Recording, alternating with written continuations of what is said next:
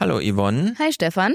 Wir haben schon über den Brei und die Beikost, natürlich über den Schnuller und das Nuckeln von Muttermilch gesprochen. Jetzt ist unser Kind schon ein bisschen älter geworden, unser imaginäres Kind, und wir stellen uns die Frage, muss unser Essen eigentlich schmecken dem Kind? Mhm. Es gibt erste Anzeichen, was schmeckt und was nicht. Mhm. Brauche ich Zucker?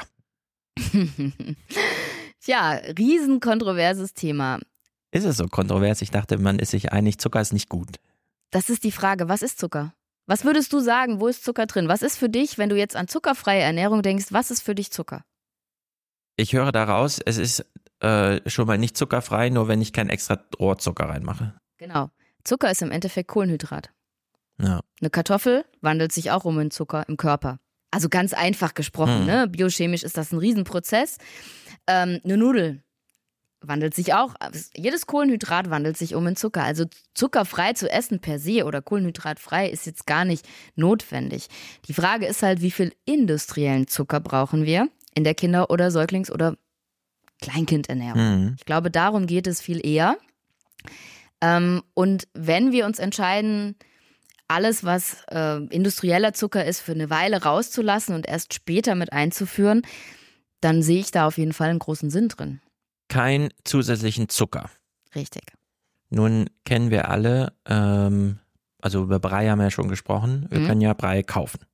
Ja. Und Brei gibt es in Gläschen, ja. da kann man noch ein bisschen drauf achten. Und dann gibt es die beliebten Quetschis. Wir können ja mal über die Quetschis einsteigen. Quetschis oh. sind diese kleinen Nuckeltüten, in denen im Grunde ja nur Obst äh, klein gehäckselt drin ist. Genau. Also, püriert.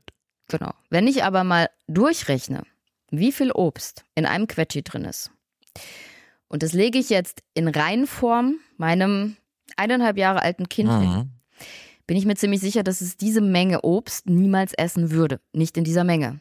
Nicht also auf einmal. Zwei Äpfel, eine halbe Banane. Ja, so viel ist es wahrscheinlich nicht, aber es ist schon, also es wird eine halbe Banane, also Banane ist fast in jedem Quetschi drin, also ja. es ist ja ein sehr hoher Zuckeranteil vom Prinzip. Ähm, und dann ja jegliche Form von Obst. Ähm, mich stört persönlich auch daran, dass es unendlich haltbar ist und dann noch äh, mhm. so beschichtet von innen. Das finde ich halt auch nicht so schön. Es ist so, dass nicht nur diese Menge Obst das Kind gar nicht essen würde, sondern wir haben natürlich eine ganz hohe Menge Fruchtzucker in diesem Quetschi drin. Und mal davon abgesehen, dass, dass der Magen oder der Darm das dann gar nicht aufspalten muss und keine Ballaststoffe verarbeitet werden etc., sondern einfach dieser Brei kommt, ist dann auch wieder so ein Insulinzuckerthema, ne, was dann dem Körper auch nicht so gut tut, ist es aber auch ein Zahnthema, weil wahnsinnig viel Fruchtzucker im Mund ist, danach wird nicht Zähne geputzt weil das ist ja so ein Snack oder so für zwischendrin. Ich höre da als Argument ganz oft von den Eltern, naja, aber dann haben wir halt Obst dabei. Wenn ich jetzt aber einen halben Apfel mitnehme oder ein Stück Banane oder ein paar Erdbeeren oder irgendwas anderes, dann habe ich genauso Obst dabei. Ja. Es macht im Endeffekt nicht wirklich so sehr viel mehr Sauerei. Und mein Kind kaut aber, da sind wir wieder bei Entwicklung der Muskulatur im Mundbereich, ja, weil das ist einfach ganz essentiell. Wir haben ja in der vorletzten äh, Folge auch darüber gesprochen, wie wichtig es ist zum Thema Schnuller, dass sich die Muskulatur im Mundbereich entwickelt. Ja. Wenn ich nicht kaue und nur durchschlucken muss, dann habe ich wieder das Problem, dass die Zungenmuskulatur, die Lippenmuskulatur nicht stark genug sind, das Kind dementsprechend einfach keine gute Ausbildung des Nasenraums hat, dann wieder häufiger erkältet ist etc. Ich möchte jetzt nicht sagen, dass Quetschis das bedingen, aber im Endeffekt ist es einfach so, dass das Quetschi an für sich jetzt sicherlich nicht die beste Gabe von Obst ist. Also das Quetschi behandeln wir hier kontrovers. Aber es macht den Eltern das ja nun schon sehr einfach. Ich denke aber, die halbe Banane oder das Stück Apfel einzupacken, ist genauso einfach. Ja, die Banane ist ja auch von Natur aus eigentlich schon gut verpackt. Richtig. So, also keinen zusätzlichen extra Industrierohrzucker ins Essen. Irgendwann lässt sich ja nicht mehr vermeiden. Kinder ja, man kann aber sicherlich versuchen, also zumindest mal, ich würde sagen, in den ersten zwei Jahren, auch wenn man einkaufen geht und zum Beispiel diesen beliebten Abendbrei oder sowas kauft, ne? Ja. Einfach mal hinten drauf schaut. Ich möchte da jetzt auch gar nichts, also gar keinen Namen nennen oder nie, keine Firma anprangern, aber vielleicht einfach beim Einkauf mal hinten umzudrehen in sehr, sehr vielen extra Kinderprodukten, Kinderkekse, Kinderriegel, Kinder sonst irgendwas steht sehr häufig, wenn man hinten bei den Inhaltsstoffen schaut, an Platz zwei oder drei Zucker. Mhm. Ja. Wenn ich dann schaue, ne, kann ich das vielleicht verändern kann ich das vielleicht von einer anderen Marke kaufen, dann ist es vielleicht mal 20 Cent teurer oder so. Aber dafür habe ich halt Zucker da nicht stehen oder gar keinen Zuckerersatz. Vielleicht auch nochmal nicht unwichtig. Es muss ja auch nicht immer nur Zucker dastehen. Also alles, wo hinten so eine Ose ist, so eine Maltodextrose oder mhm. sonst irgendwas, ist ja auch alles versteckter ja. Zucker. Und da kann man sicherlich bei sowas auch einfach schauen, dass man es weglässt. Und Produkte, die damit werben, dass besonders viel Milch drin ist oder besonders gesund oder so, die haben zum Beispiel einen sehr hohen Zuckeranteil und sind meines Erachtens einfach nichts für Kinder. Also Zucker ist überall so ein bisschen versteckt und führt uns in die Irre, wenn wir nun viel selber kochen. Ja. Wie kriegt man ein Essen eines für ein Kind, das schon abwechslungsreich ernährt werden möchte? Also sagen wir mal, man nähert sich schon so dem ersten Lebensjahr mhm. irgendwie. Wie kriegt man es selbst hergestellt, so dass es dem Kind gut schmeckt, ohne dass man selber nochmal nachsüßt? Ist es sehr aufwendig oder sollte das eigentlich gut funktionieren bei Kindern, die ja dann in dem Fall auch nicht an Zucker gewöhnt sind, so wie wir? Wenn ich von Anfang an auf sowas achte, dann ist es einfach so, dass mein Kind ja dieses Bedürfnis gerne gar nicht hat. Zucker ist ja eine Droge, die neurologische Prozesse freisetzt und wir sind daran gewöhnt irgendwann. Das kennt jeder von uns, der in irgendeiner Form von Fastenkur mal gesagt hat, ich verzichte jetzt mal auf Zucker. Die ersten zwei Wochen dreht man durch und möchte eigentlich nur noch äh, irgendwelche Schokoladen, Kuchen oder sonst was in sich reinstecken. Wenn ich es von Anfang an versuche, ganz wegzulassen und man es wirklich runter reduziert. Eine Pastinake ist wahnsinnig süß. Eine ja. Karotte ist wahnsinnig süß. Ein, ein gegarter Fenchel hat eine, eine Grundsüße drin. Wenn ich dann Obst dazu habe, hat es eine Süße. Und du hast jetzt eben danach gefragt, ob ich nochmal nachsüßen muss, wenn ich ein Kind von ungefähr ein Jahr habe. Im besten Fall isst mein Kind mit einem Jahr am Tisch mit. Noch nicht so salzstark und keinen rohen Fisch, aber ansonsten ja. kann es alles mitessen. Da brauche ich nichts süßen. Das würde ich ja für mich auch nicht tun. Gut, also ein kontroverses Thema, weil es uns so schwer macht, auf Zucker da zu verzichten. Nun ist aber so, wir Eltern haben natürlich nur das Beste im Sinn und dann kommt plötzlich Besuch. Die Großeltern wollen sich einschleimen, haben Zucker dabei.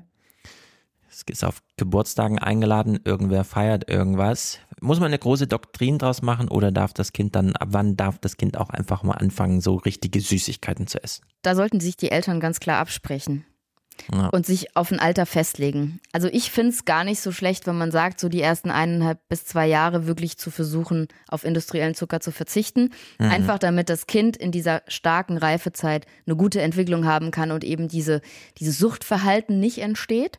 Und was jetzt Oma, Tante, Onkel, Besuch, Kindergeburtstag ist ja genau das gleiche betrifft, ja. da muss man dann äh, einfach eine Lösung finden. Also ich denke, bis eineinhalb, zwei sollte man als Eltern dann ganz klar sagen, die will ich nicht. Und dann gibt es das auch nicht. Punkt.